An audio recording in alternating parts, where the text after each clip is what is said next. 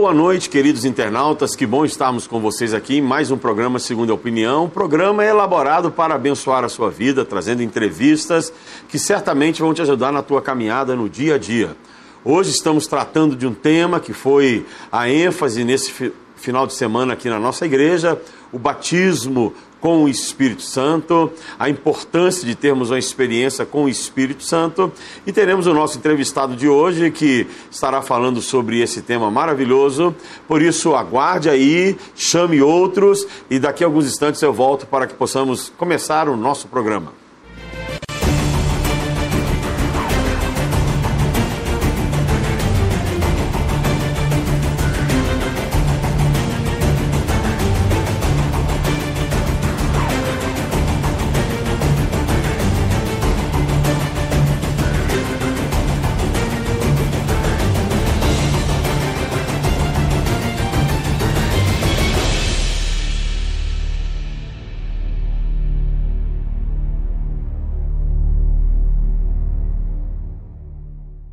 Estamos de volta no nosso programa Segunda Opinião com o tema Batismo com o Espírito Santo, explicando a doutrina de santidade.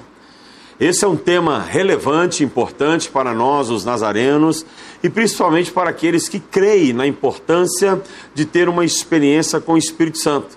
E para falarmos sobre esse tema, nós escolhemos um amigo nosso, querido irmão em Cristo, pastor da nossa igreja em Viedo, que você já conhece nosso querido pastor Vinícius Couto estará conosco nessa noite, trazendo a importância deste tema e você vai poder participar através do nosso chat, fazendo a sua pergunta, é, resolvendo aí ou tirando as suas dúvidas. Então entre no chat, faça a sua pergunta e nós estaremos re respondendo a você nessa noite. Vinícius, bem-vindo, que bom ter você conosco. Obrigado, pastor Humberto. É sempre um prazer estar aqui com vocês, uma alegria muito grande. Espero que a gente tenha aí um momento, mais uma vez, um bom bate-papo, um momento descontraído, para poder discutir esse tema super importante para o cristianismo, né? que é o batismo com o Espírito, a nossa comunhão com o Espírito Santo. E eu quero começar exatamente com uma pergunta que foi feita nesse final de semana, que nós tivemos um seminário de santidade na igreja, e algum dos membros me, me perguntou, dizendo, pastor, é batismo com o Espírito Santo ou no Espírito Santo? Legal. É, quando a gente olha para o Novo Testamento, especialmente ali em Mateus, né, quando a gente tem João Batista fazendo batismo nas águas e tal, é, João Batista traz uma promessa dizendo que ele batiza com água para arrependimento, mas que em breve virá alguém que batizará, aí a preposição grega lá é com o Espírito Santo e fogo. Aí, inclusive na sequência não tem outra preposição, é com o Espírito e fogo. E a conjunção aditiva que tem ali e, né, ela dá a continuação, como se as duas coisas fossem a mesma coisa, okay. com espírito e fogo, que é outra discussão que a gente tem aí. Não, e é uma discussão boa que você podia inclusive nos ajudar essa questão do batismo com Espírito Santo e fogo. O que significaria isso? Pois é, de um tempo para cá, a gente tem visto especialmente alguns reformados, pessoal aí da ala mais calvinista, né? E alguns pentecostais bebendo deles, inclusive, e se aproveitando da interpretação deles, né, de que existem dois batismos, né, um batismo com o Espírito e um outro batismo com fogo. Mas não é isso que o texto fala, porque a conjunção aditiva é de continuidade, né? Okay. E ali é, tem a ver até com a antítese, né? João batiza com água, mas ele vai batizar com fogo, né? O Jesus vai batizar com fogo. Então, qual é a ideia de fogo ali? Se a gente olha no texto grego, a ideia é justamente fazer essa comparação com o batismo de João Batista, e esse fogo é o fogo do Espírito, é o fogo purificador que é uma linguagem, inclusive, muito característica né, dos hebraísmos do Antigo Testamento. Uhum. A gente sabe, por exemplo, que o salmista, diversas vezes, ele fala a respeito dessa figura do fogo. O fogo nos purifica, ele limpa a gente, né, tira toda a imundícia, é, deixa a escória sobrar para a gente poder retirar, é o que purifica o metal. A própria palavra de Deus, né, ela é refinada no fogo sete vezes. Então a ideia ali de purificação é, de fogo, né, tem a ver com essa ideia da purificação, que tem tudo a ver, inclusive, com o batismo com o Espírito, com a inteira santificação. Especialmente lá em Atos 15, né, quando a gente tem o Concílio de Jerusalém, tem aquela briga lá do que está acontecendo em relação a judeus e gentios, como é que a igreja vai lidar com isso. Uhum. E aí Pedro toma a palavra e fala, ó, oh, gente, vocês sabem que Deus me deu aí o ministério com os gentios, eu preguei aí, teve gente que já foi batizada com o Espírito Santo, lá no versículo 8 e 9, ele vai explicar exatamente isso: que Deus não fez distinção entre eles, os gentios, e nós, os judeus, mas purificou-lhes o coração pela fé. A ideia da purificação, do batismo com o Espírito para purificar, tem a ver com essa ideia do batismo com fogo. Ô Vinícius, você falou um, um tema muito interessante. Purificou-lhes o coração pela fé. Qual é o caminho que um crente deve percorrer para alcançar essa purificação? Olha, é, se a gente observar na Escritura, vamos, vamos, começar pela Bíblia, eu comento um pouquinho da nossa tradição okay. também, que eu acho que é legal. Mas começando pela Escritura, o que a gente percebe é que deve haver esse desejo, deve haver essa busca pela, por esse batismo com o Espírito, né? É, Jesus falou para os seus discípulos, ó, ficar em Jerusalém, aguardando, até que do alto vocês serão revestidos de poder. É, aí lá em Atos 1,8 a gente de novo tem Jesus alertando eles para não se ausentarem, para aguardarem. Eu acho que o, o principal, é, a principal base bíblica que a gente tem é exatamente essa, essa coisa uhum. de desejar e aguardar por esse tempo, né, para que o Espírito faça isso, para que Jesus faça isso com o Espírito no crente. Né, esse é o primeiro ponto. E na nossa linguagem do movimento de santidade, surgiu ali a ideia de uma inteira consagração, que seria o que precede né, a inteira santificação, o batismo com o Espírito. O que seria essa inteira consagração? É a gente aguardar, claro, mas não aguardar só ali sentadinho, né? mas aguardar se consagrando, se separando. Por isso que a ideia de inteira consagração. A gente se separa, coloca o coração em devoção ao Senhor, é, busca uma vida de piedade, de, de, de, é, de, obras de piedade, de obras de misericórdia, esperando uhum. realmente o cumprimento da promessa na nossa vida. Agora, quando a gente olha para a palavra de Deus, a gente começa a estudar sobre santidade, ou ter uma experiência, porque no Antigo Testamento fala Espírito de Deus, no Novo Testamento fala Espírito Santo, já identificando de uma forma bem clara, mas é a mesma coisa. Nós notamos que há uma diferença entre a visão de santidade no, Novo, no Antigo Testamento e santidade no Novo Testamento. Qual que é essa diferença entre essas duas visões? Olha, vai depender muito do texto que a gente vai analisar. Né? Porque, por exemplo, tanto no Antigo como no Novo Testamento, a gente vai encontrar a, a, as mesmas ideias em relação à questão da santidade. Por um lado, a gente tem santidade como separação. Essa é uma palavra muito recorrente no Antigo Testamento, uhum. que inclusive nós vamos encontrar bons paralelos no Novo Testamento, né? Separação no sentido de você ser separado para um trabalho, para um ofício, né? Muitas vezes a gente tem ali a linguagem de Deus sobre o sacerdote. Santo será o Senhor, tal. É claro que ele tem que ter santidade moral, mas a no, no primeiro momento a ideia é de que ele tem que ser separado para aquilo, para aquela vocação. Né? A gente tem na oração sacerdotal, lá em João 17, uhum. se não me fala a memória, versículo 19, Jesus dizendo assim: é, Por eles eu é, me santifico, para que eles também se santifiquem. Assim, Jesus precisa ser mais santo em termos morais? Claro que não, ele é a perfeição da santidade. Né? Mas o que ele quer dizer quando ele, quando ele comenta, né? por eles eu me santifico? Por eles eu me separo. Eu me separo, nesse caso, para essa obra de expiação que ele fez por nós, né? para que eles se separem também, okay. para que eles sejam separados para o serviço, para a obra. Quando a gente vai lá para 1 Pedro capítulo 2, verso 9, uhum. nós temos ali uma das principais bases bíblicas né, para o ofício sacerdotal da igreja. Lá o apóstolo Pedro comenta, ele, ele faz um paralelo né, com o texto de Êxodo 19, texto de Êxodo 19 aplica é, aqueles atributos a Israel, né, dizendo que Israel era o povo, é, propriedade exclusiva de Deus, sacerdócio, santo, real, e se aplicar depois à igreja em 1 Pedro 2,9.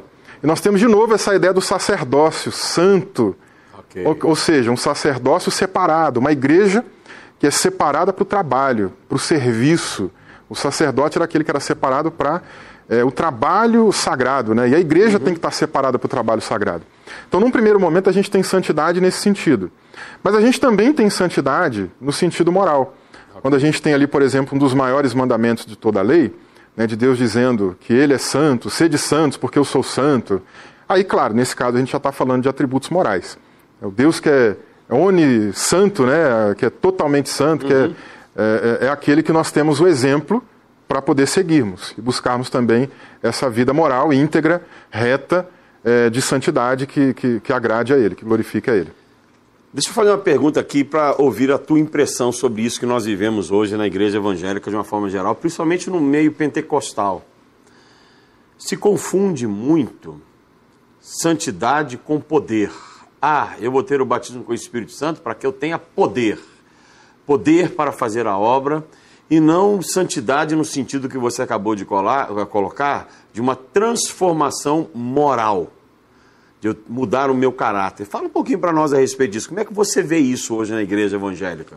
Olha, essa é uma questão muito boa, porque realmente a, a gente tem aí em, alguns segmentos do pentecostalismo uma ideia errada da, da, da concepção do poder, né? como se fosse assim, é, digamos, uma, uma energização né, como se um raio caísse na pessoa, ela ficasse elétrica e começasse a fazer algumas coisas realmente aí, é, sei lá, diferentes, né, para mudar a realidade e tal. Mas, na verdade, é, esse poder, o dunamis, né, que é a palavra que aparece lá, ela tem a ver com dinamismo. Ela tem a, é, até de onde, posteriormente, vem a palavra latina uhum. que vai dar origem para a gente, para dinamite, né? essa coisa do, da, da, da, gente ser dinâmico, da gente estar para frente. É, então, a, a ideia é essa, que Deus nos purifica, trazendo esse poder, nos empoderando, tem um empoderamento sim, até essa é a promessa de Jesus em Atos 1,8, né? Vocês fiquem aí porque vocês vão receber poder quando descer sobre vós o Espírito Santo. Então tem um poder sim. Mas não é nesse sentido como se a pessoa tivesse elétrica, eletrizada, né? Não, é uma purificação que capacita essa pessoa para testemunhar. E é exatamente a promessa de Jesus em Atos 1:8, vocês vão receber poder para serem minhas testemunhas. Isso é muito forte essa palavra, pastor Humberto, porque para uhum. sermos testemunhas, a palavra grega lá para testemunha, ela literalmente, literalmente pode ser traduzida como mártir. Ou seja, é a ideia da gente ir até as últimas consequências né, em prol do evangelho, para pregar, para anunciar. Né? Ah, essa palavra que aparece lá, ela, ela é, é, é, de onde também vai vir o verbo marturel, né, para a ideia de pregar, como se a gente estivesse testemunhando. Okay. Né? Então é mártir, é marturel, vem daqui, dessas mesmas palavras. Né? E a ideia é exatamente essa: Deus nos capacita, Ele enche a gente do Espírito, empodera a gente do Espírito para fazer a obra, para realmente é, é, fazermos o serviço de Deus, para sermos sacerdotes, como eu comentei uhum. ali. Somos separados para esse ofício, mas é, com uma capacitação ao ponto de irmos até as últimas consequências, de darmos a nossa própria vida pelo Evangelho, se isso for necessário, se isso for preciso. Qualquer um pode ser santo? Qualquer um pode ser santo pelo poder de Deus, pela graça de Deus. Né? Pelo próprio mérito, pelo próprio esforço, obviamente que a gente vai tentar e vai falhar. Okay. Porque nós temos uma natureza né, que se a gente for confiar nela mesma, nós vamos ficar refém dela e ela não, não tem condições de, por conta própria, de sair disso. Por isso que a gente prega a doutrina do batismo com o Espírito Santo, que é a obra do próprio Deus, né, uma segunda obra da graça em nós, purificando o coração, dando-nos condição de viver em santidade. Né? Agora, se eu tento por mim mesmo, sem a graça de Deus, não tem como. Eu até acho muito legal uma fala de Jacó Armínio, é, que depois os remonstrantes reproduzem, né? Aqui eu estou voltando até antes de Wesley, mas é legal, porque ele fala o seguinte: que a graça de Deus, ela é o começo, ela é a continuação, e aí o pessoal traduziu no inglês como o fim, mas não é. Na verdade é a completude, né? Ele é, é o começo, o fim e a completude. Ele é aquele que executa em nós, né, todo bem. E é exatamente isso. A gente vai lá para Filipenses capítulo 2, especialmente o versículo 13, né? E é diz que Paulo está dizendo que ele opera em nós o querer e o realizar. Né? Mas o que é operar? Não quer dizer que ele vai lá e simplesmente coloca irresistivelmente e a gente sai fazendo tudo que ele quer, não. Esse operar, é, a palavrinha grega lá é energon, né? ele energiza em nós esse desejo, okay. ele gera em nós essa vontade. E a gente corresponde.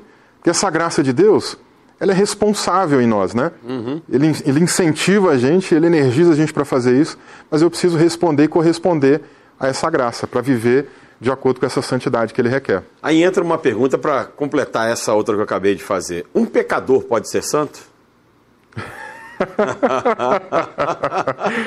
Olha, um pecador pode ser santo? Não, é, é uma contradição, né? Uhum. É uma antítese, não tem como. Ou você é pecador ou você é santo, né? Uma, as duas coisas não dá. a gente coloca na igreja do Nazareno, por exemplo, nós falamos de duas obras da graça. Sim. Então, para eu poder alcançar a segunda, eu tenho que ter a primeira. Sim. Eu não pulo a primeira. Não. Então, é nesse sentido que eu estou fazendo a pergunta. Um pecador, como é que ele faz para poder alcançar a santidade? Deixa eu modificar lá. Não, legal. Porque o que, que acontece? É, a primeira, a, primeira vez que você fez a pergunta me fez lembrar de Martinho Lutero. Tá. Lutero ele dizia que a gente é simultaneamente justo e pecador. Puxa vida, é ruim, né? Ou seja, o esquizofrenia violenta. Exatamente. Não, isso é até legal, porque depois John Wesley escreveu um sermão chamado As Vinhas de Deus. E aí de vez em quando a gente comenta, o pessoal vem falar de reforma protestante, né? E sempre tem aquela coisa. Mas John Wesley é um reformador? Claro que naqueles termos, estrito senso lá de trás da reforma, uhum. lógico que não. Está 200 anos depois, né, praticamente. Mas claro que numa ideia de continuidade da reforma ele é, né? E aí nesse sermão que eu comentei, ele faz uma ele primeiro faz um carinho para depois bater. Ok, ok. Ele fala assim: quem foi mais brilhante do que Lutero para falar de justificação pela fé somente? Mas quem foi mais raso do que ele para falar de santificação? Que aí é essa crítica, né, do simultaneamente justo uhum. e pecador, entendeu? Então a, a noção que ele traz é exatamente essa. Éramos pecadores ali, a primeira obra da graça traz exatamente essa, essa mudança, né, digamos ali, de filiação. Éramos por natureza filhos da ira e a justificação na primeira obra da graça traz para a gente uma mudança de condição para okay. sermos tornados filhos de Deus. Okay. Agora, a próxima experiência, a segunda experiência, é uma experiência cristã. É uma experiência em que a pessoa está com essa natureza corrupta, querendo sair daquela condição, querendo vencer o pecado, querendo vencer a sua pecaminosidade, querendo vencer as suas quedas, os seus tropeços, né? E aí sim, esse batismo com o Espírito muda agora a natureza dessa pessoa para que ela seja tornada santa. E a gente encontra diversas vezes a Escritura chamando né, os cristãos de santos, uhum. Né, não mais de pecadores, né, porque eles já foram santificados. Ou seja, não pode ser um crente esquizofrênico. Não dá para ser como Lutero falou. nós temos algumas perguntas que os nossos internautas estão fazendo aqui. A primeira delas que nós temos é da Ivone Teixeira. E se recebemos o batismo com o Espírito Santo? Oh, desculpa. É, se a gente receber o batismo com o Espírito Santo, pode fazer a obra mesmo sem curso de teologia? com certeza, com certeza.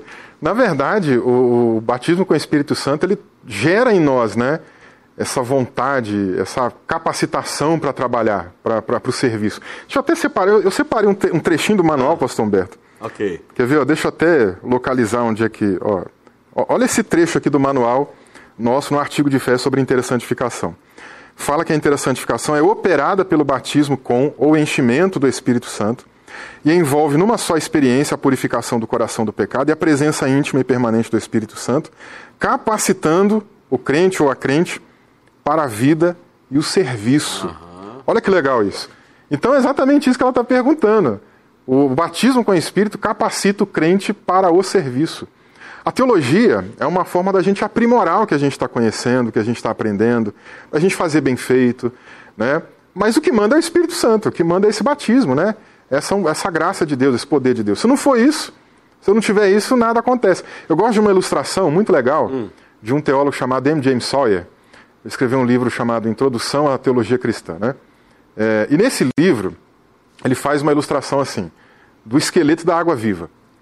Lá ele fala que o esqueleto ele tem a estrutura, mas ele não consegue se mover, não consegue okay. se movimentar. A água viva tem o poder, ela okay. consegue queimar, uhum. mas ela só fica limitada ali onde ela está.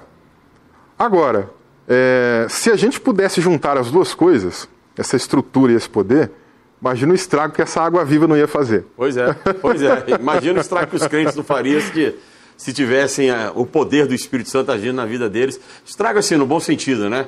O impacto que o mundo sofreria. Uma outra pergunta que antes nós temos... do, Antes do senhor ir okay. para a próxima pergunta, desculpa, mas eu, deixa eu até complementar isso, ah. que é muito legal. Porque a gente vê em Mateus 16, Jesus dizendo assim, é, sobre a minha igreja, sobre esta pedra edificarei a minha igreja, e as portas do inferno não prevalecerão contra ela. Uhum. Isso é muito legal, porque as portas do inferno estão na defensiva, a igreja que está na ofensiva. Okay. então, se a gente está empoderado pelo Espírito, capacitado para esse serviço que a gente viu aqui, nós é que vamos colocar dinamite lá para poder explodir os portões do inferno, fazer a obra de Deus avançar. E se a gente lê o livro de Atos, era isso que acontecia. Ou seja, a invasão crentes, é nossa, né? É nossa, nós é que temos que ganhar território, nós é que estamos invadindo. E é interessante você falar isso, porque a percepção que a gente tem hoje, Vinícius, é o contrário que os crentes estão deixando que o inferno invada suas vidas, seus corações, e quando deveria ser o contrário, nós Exatamente. atacarmos. Exatamente. Benção, ótimo. Professor Chicão, que é um internauta nosso sempre presente, faz a seguinte pergunta: O sopro do Espírito Santo é inflado quando aceitamos a Jesus? O sopro do Espírito, depende do que ele quer dizer por sopro do Espírito, né? Se for uma linguagem metafórica, É, quando a gente pensa aí, por exemplo, na ideia é, da própria palavra pneuma, né? Uhum. Que envolve ali vento. A gente volta lá para João 3, por exemplo, né? Jesus falando para Nicodemos. É, você tem que nascer de novo. Logo depois ele fala, né? O vento sopra onde quer. Assim é aquele que é nascido de Deus, né? Ele é guiado pelo Espírito, não sabe onde vai, de onde vem nem para onde vai e tal. Aí nós estamos falando de um novo nascimento. Ok. Né? Agora, claro que a metáfora pode se aplicar também ao batismo com o Espírito, né? Então vai depender de como que a gente vai desenvolver essa ideia do sopro. É, eu acho que a pergunta que nós poderíamos fazer para tentar entender essa ideia melhor é: há muitos segmentos que dizem que nós somos batizados com o Espírito Santo na hora do batismo nas águas. Qual é a nossa visão? Não, a nossa visão é que o batismo nas águas, na verdade, é um cumprimento de um sacramento, de uma ordenança de Cristo para a gente mas ela, apesar de nós sermos sacramentais e acreditar né, na comunicação da graça de Deus, seja na ceia do Senhor ou no, ou no batismo, é, esse sacramento ele não regenera o indivíduo, ele não faz um, não opera um novo nascimento, como a gente vai ver na Igreja Católica, como a gente vai ver em algumas tradições mais antigas que ainda mantém essa ideia, né? Para nós não, e muito menos o batismo com o Espírito, muito menos. Para a gente o batismo com o Espírito Santo é uma segunda obra. A primeira obra é aquela coisa da pessoa ela está nessa condição caída, a graça preveniente alcança esse indivíduo, liberta o arbítrio, mostra pelo caminho de salvação, ela se rende ao senhorio de Cristo, ali ela é salva, ela é justificada, é, os pecados dela são perdoados, né, isso é justificação, ela é adotada porque ela deixa de ser filho ou filha né, da ira e se torna filho de Deus, é, e ao mesmo tempo também ela é regenerada, se torna uma nova criatura. A partir do momento que ela passa por essa primeira experiência, ela está aí agora é, dando seus primeiros passos na fé, conhecendo realmente as benesses do Altíssimo, né, querendo cada vez mais se envolver com Deus, mas vai dando aquelas escorregadas, aqueles tropeções, quer amadurecer, quer mais maturidade. Aí vem o batismo com o Espírito, aí vem essa segunda obra.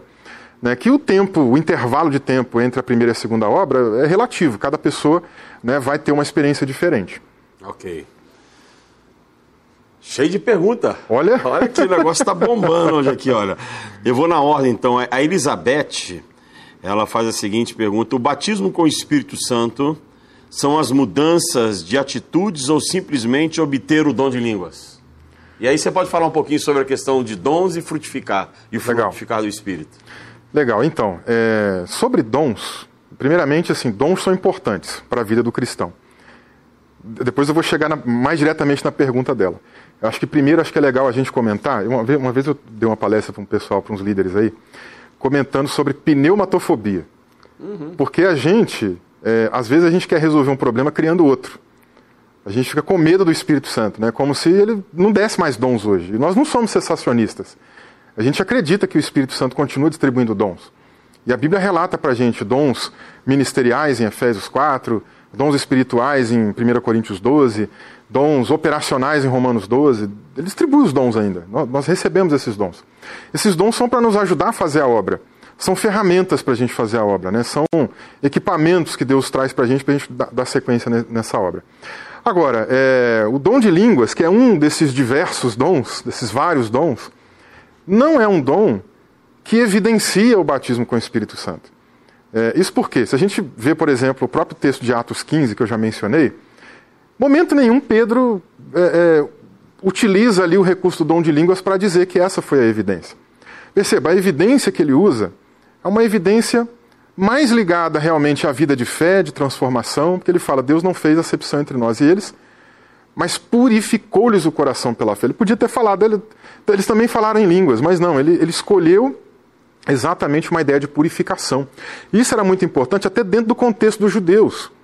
A ideia de batismo, por exemplo, a gente vê lá João Batista fazendo batismo e tal. João Batista não começou a fazer batismo, os judeus já faziam batismo. Sim. E o batismo deles era um batismo de iniciação, principalmente para o prosélito, né? para o judeu que não era, a pessoa que era de outra etnia e queria se tornar judeu da religião dos judeus, judaísmo. Né? Essa pessoa vinha, era batizada, no sentido dela ser purificada, no sentido dela é impura e agora vai ficar purificada. Então a, a, a ideia que Pedro está trazendo é justamente essa. O que, que o batismo com o Espírito fez? Purificou, mas não externamente, porque não foi uma lavagem do corpo, mas internamente, purificou o coração. Okay. Esse, essa é a ênfase de Pedro ali em Atos 15, né? A gente vai para 1 Coríntios 12, e é muito legal, porque Paulo fala de diversidade de dons ali, Sim. inclusive, né? E o Espírito de Deus ele distribui os dons conforme ele apraz e conforme a necessidade da igreja. Mas lá no final, é interessante, lá no finalzinho do capítulo 12, ele vai perguntar: olha, todo mundo pode, é, todo mundo vai ser profeta? Todo mundo vai ser apóstolo? Todo mundo vai falar em língua? Todo mundo vai é, é, interpretar? Não, porque esses dons eles não são exatamente ali para todo mundo receber. Uns vão receber um dom, outros vão receber outros dons, né, de acordo com a necessidade da obra de Deus. Esse é o ponto. Né? Aí os pentecostais é, clássicos, né? E aí quando eu digo clássicos, eu digo os pentecostais de santidade, os pentecostais uhum. que vieram para o Brasil também da Assembleia de Deus e tal. Eles vão tentar fazer uma modificação nessa ideia, dizendo assim: é, não, a, a evidência do batismo sendo falar em línguas é só uma vez. Falou em línguas, não quer dizer que a pessoa vai falar de novo, então ela não vai receber o dom. o problema é que nós não temos isso na Bíblia. Não tem. Entendeu? Não Se a gente tivesse isso na Bíblia, a gente conversaria, mas não tem. Não dá nem para começar a conversa. Não tem. Não dá. E outra coisa importante ah. dos dons, né? Dons são importantes, mas dons também, inclusive, não testificam que a pessoa é cristã e nem batizada com o Espírito. Sim, sim. Porque a gente pega lá o sermão de Jesus, o sermão do monte, em Mateus 7 e tem um trecho que ele vai falar exatamente disso. De pessoas que vão para o inferno, mas que vão dizer: Mas, mestre, no teu nome eu curei, é dom de línguas. No teu nome eu eh, fiz maravilhas. É o dom de operação de maravilhas de 1 Coríntios 12. Uhum. Mas olha só, manifestação de dons, Senhor. O Senhor nos usou aqui com dons. Apartai-vos de mim, malditos, porque eu não vos conheço. Vocês que praticam a iniquidade. Ou seja, né, eles estavam vivendo uma vida contrária à santidade, né? quando na verdade o que Deus requer da gente é uma vida de fruto do Espírito. Ou seja, dom não é selo de salvação. Dom não é. ok, tá bom. A minha querida irmã Ruth Krenis, que está lá em Brasília, beijão para você, Ruth, faz a seguinte pergunta: É possível ser cheio do Espírito Santo sem muita profundidade bíblica? Uma pergunta boa. É, excelente pergunta. Uma pergunta boa. Pergunta. Eu, vou, eu vou usar aqui do recurso, vou usar de um recurso aqui de um de um teólogo, tradição metodista, E.W. Tozer. Ele é mais assim da área, da área devocional, um baita de um teólogo, muito bom ler esse teólogo.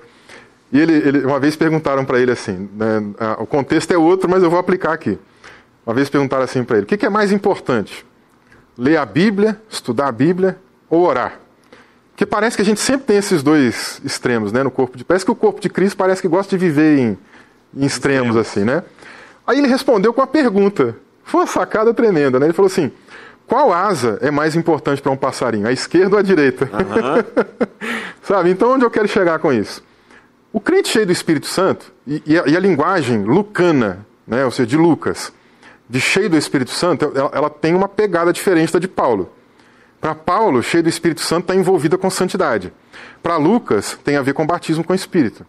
Então, ser cheio do Espírito Santo, pensando na visão lucana, leva a gente a querer ter uma vida de inteira devoção, uhum. que é uma consequência, é uma das evidências para nós nazarenos, para nós do movimento de santidade, de tradição wesleyana, do batismo com o Espírito, uma vida de inteira devoção.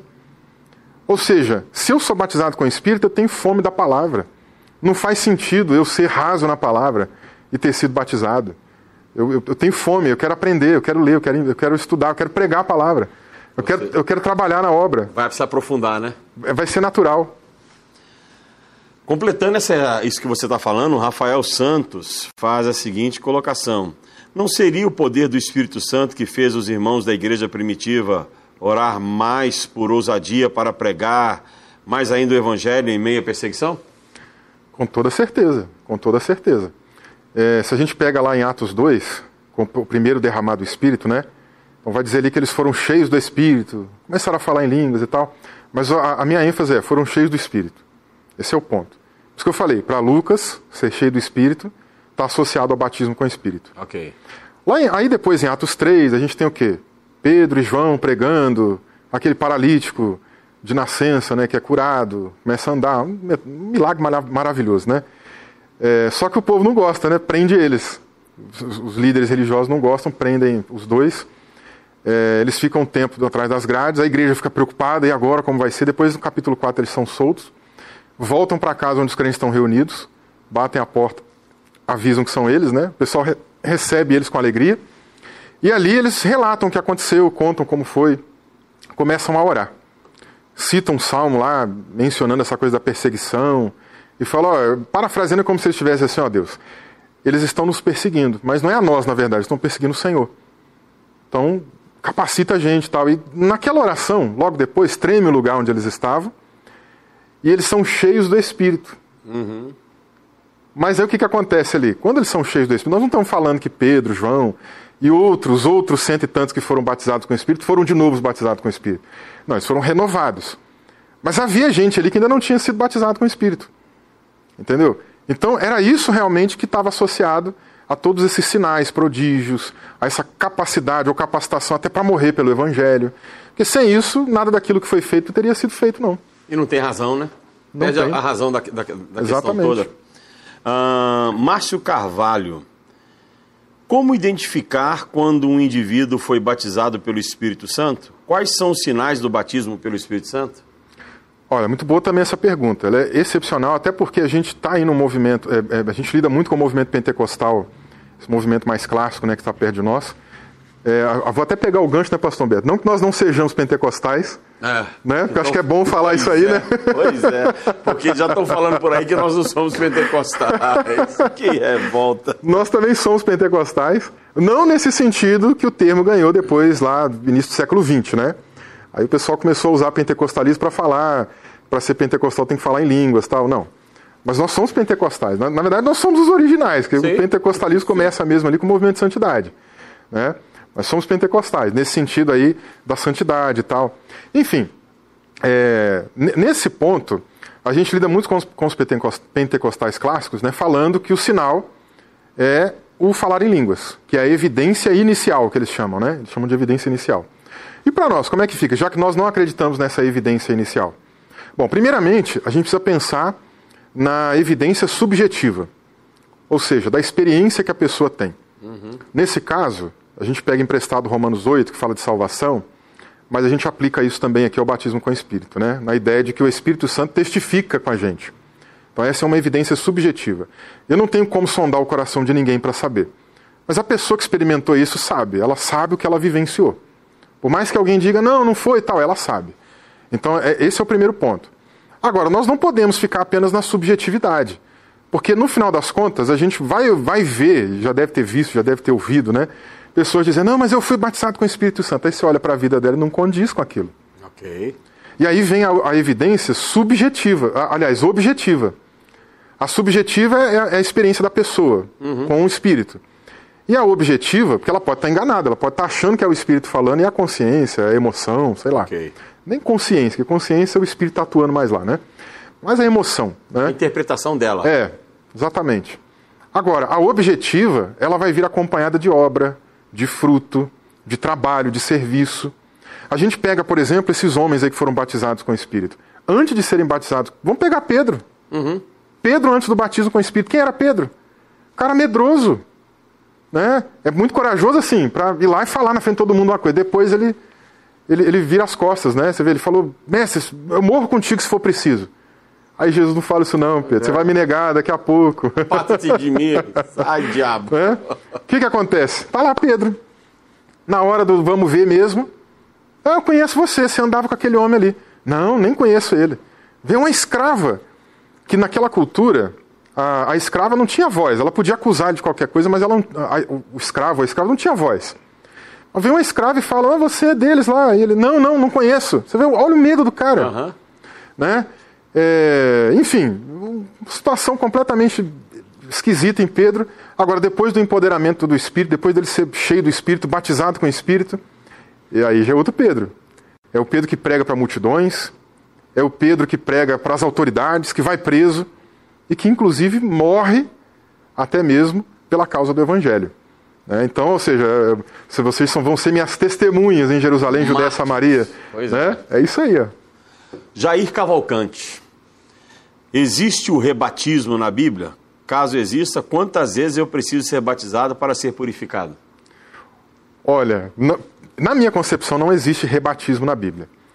É, tem, tem, um autor da tradição wesleyana, metodista, né, para ser mais exato, antiga, que é o John Fletcher, contemporâneo de John Wesley Sim. e tal. Né? O John Fletcher é que falava um negócio engraçado assim, é, que o Espírito Santo ele poderia nos batizar diversas vezes. Duas, três, quatro, cinco, dez vezes, até retirar a doença que está em nós, né, a enfermidade do pecado que há em nós e tal. Uh, mas eu não, eu não, vejo base para isso na Bíblia, né? Você vê que nem João Batista está falando de dois batismos, três batismos nas águas. Né? Essa linguagem é importante, porque depois, quando ele fala da promessa de Jesus batizar com o Espírito, é uma antítese do que ele está fazendo, né? Então ele batiza com água. Jesus viria e batizaria com, com o Espírito e fogo. Né? Então, não fala de múltiplos batismos, é um batismo só. Né? Agora, é o que eu comentei de Atos 4. Pode haver renovação. Okay. E isso sim é muito evidente na vida cristã. Né? Às vezes a gente vai dando uma enfraquecida.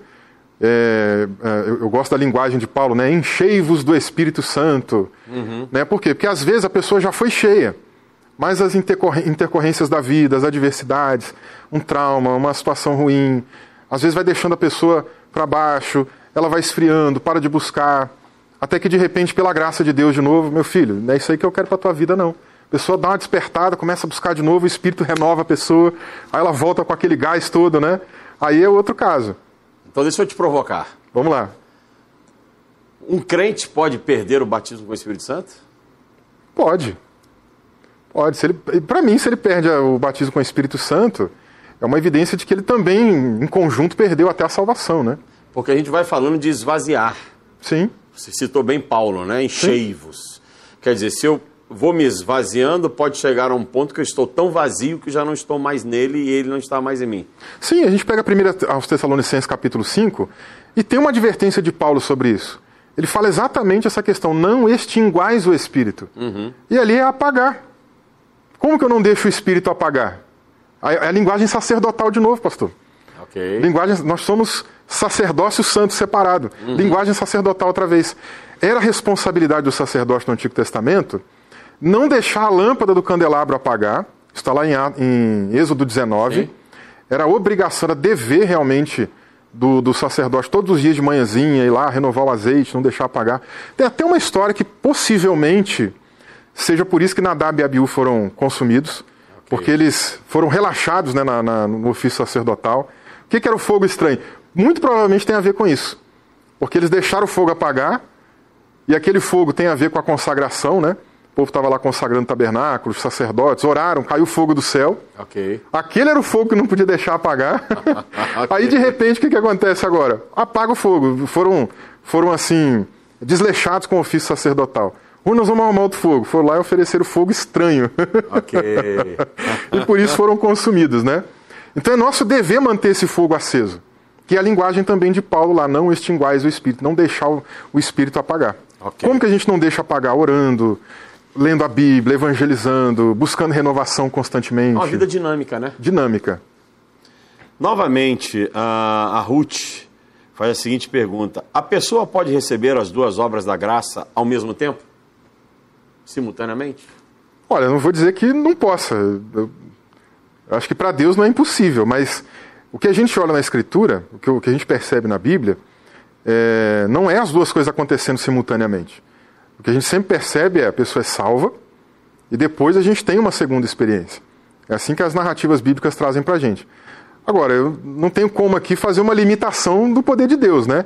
Mas acreditando nos relatos e nas narrativas bíblicas, o que a gente entende é há uma primeira, um intervalo subjetivo para cada pessoa e uma segunda.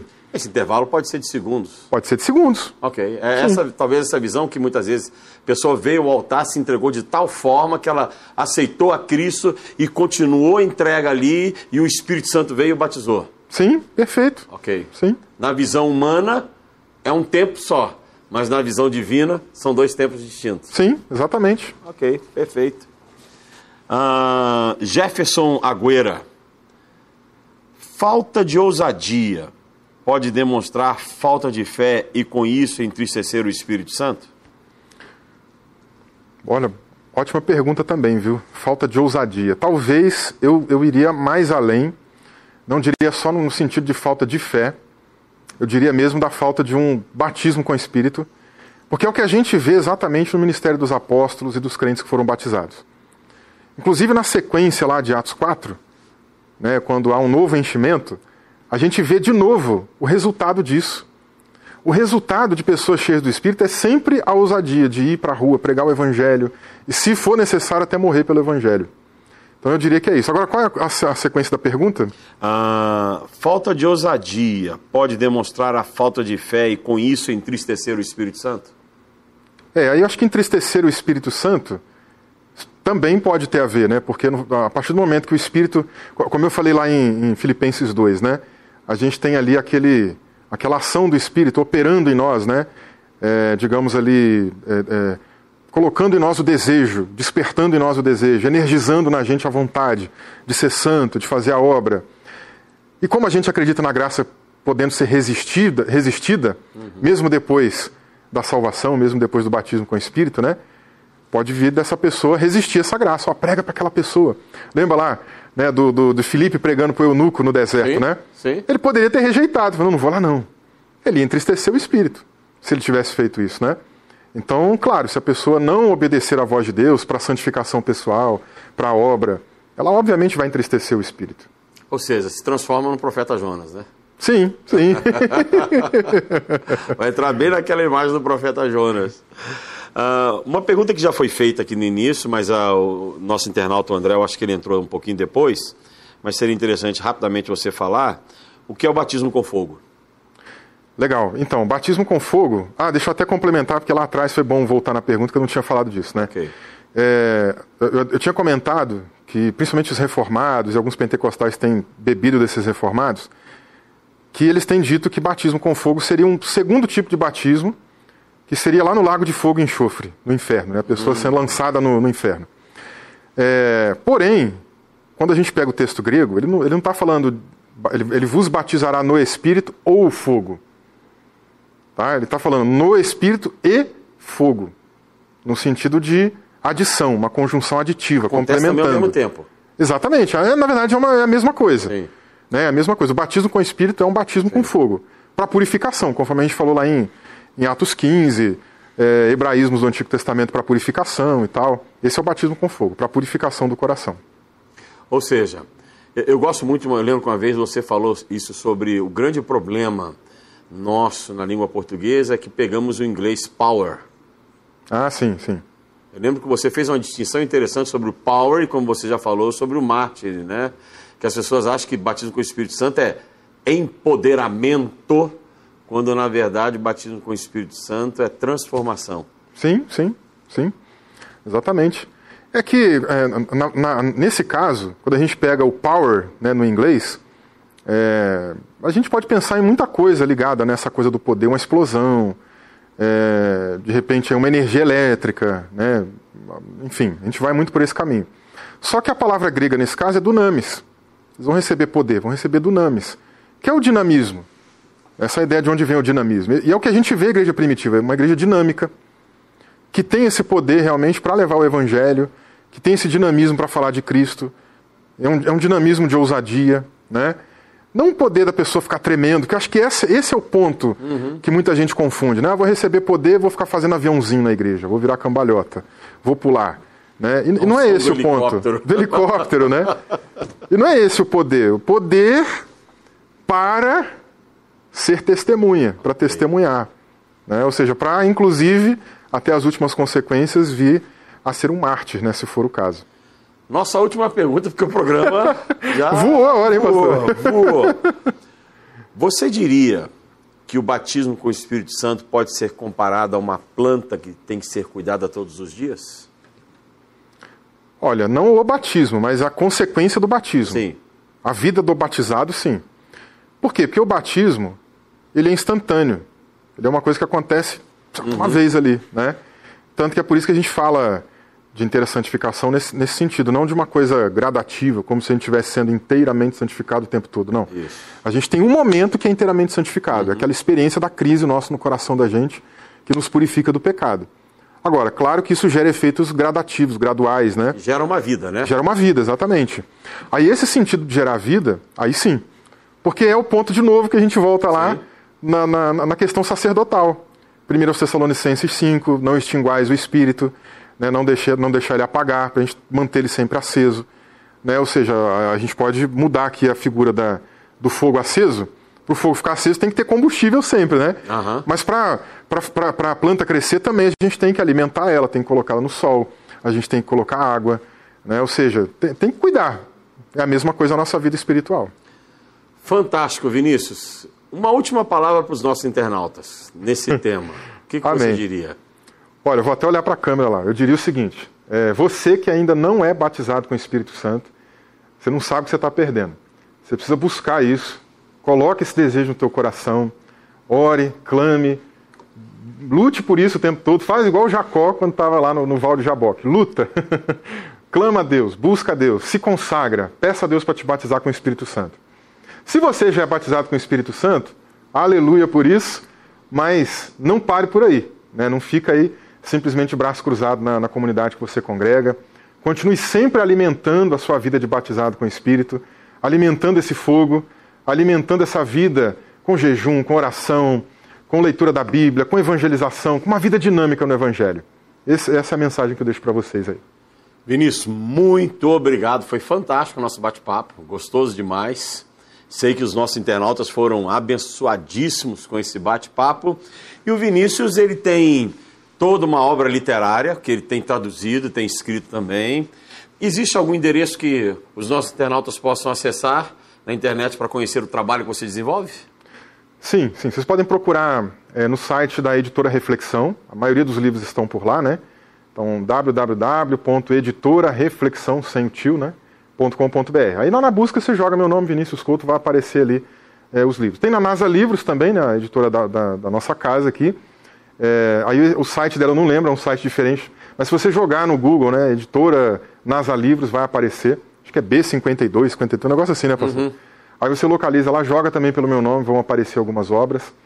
É, basicamente tem essas editoras, tem a editora God Books também, né? É, God de Deus, né? Então, é Deus Books, né? Seria isso daí. Tem lá um livro também que eu tenho coautoria com outros colegas. Basicamente são esses aí os caminhos. Ótimo. Que Deus abençoe você, Deus abençoe sua igreja, sua família, seu ministério.